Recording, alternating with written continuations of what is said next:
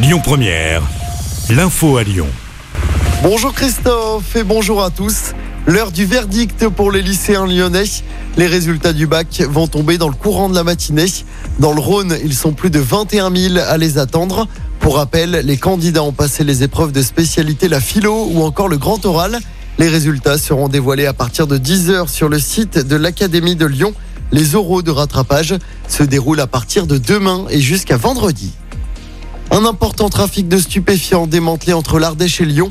12 suspects ont été mis en examen après 14 mois d'enquête.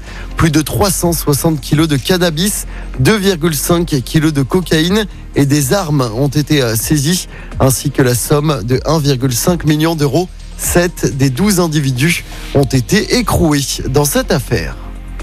Une centaine d'arbres vont être abattus au parc de Paris. L'opération a débuté hier et devrait prendre deux semaines. Le responsable, un champignon qui s'attaque aux racines en profondeur et est donc difficilement détectable. Pierre Athanase, vice-président de la métropole déléguée à l'environnement, explique la difficulté de ces abattages. On l'écoute.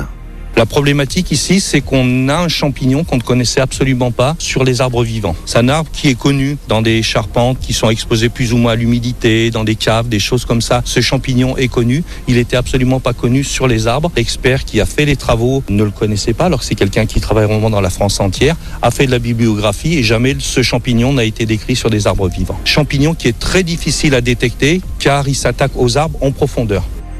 Et l'opération va coûter 138 000 euros et 2400 végétaux seront ensuite replantés au parc de Paris. Dans le reste de l'actualité, un homme grièvement blessé dimanche soir à Villeurbanne. Il est tombé du quatrième étage d'un immeuble, un immeuble situé sur la rue Charlotte Delbo. Son pronostic vital était engagé. On ne connaît pas encore les circonstances de ce drame. Une enquête est en cours. En sport, après une journée de repos, hier, les coureurs du Tour de France reprennent la route aujourd'hui dans le nord de la France. Au programme, une étape de 172 km entre Dunkerque et Calais.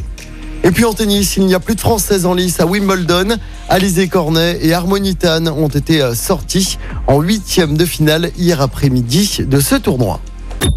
Écoutez votre radio Lyon Première en direct sur l'application Lyon Première, lyonpremière.fr et bien sûr à Lyon sur 90.2 FM et en DAB+. Lyon Première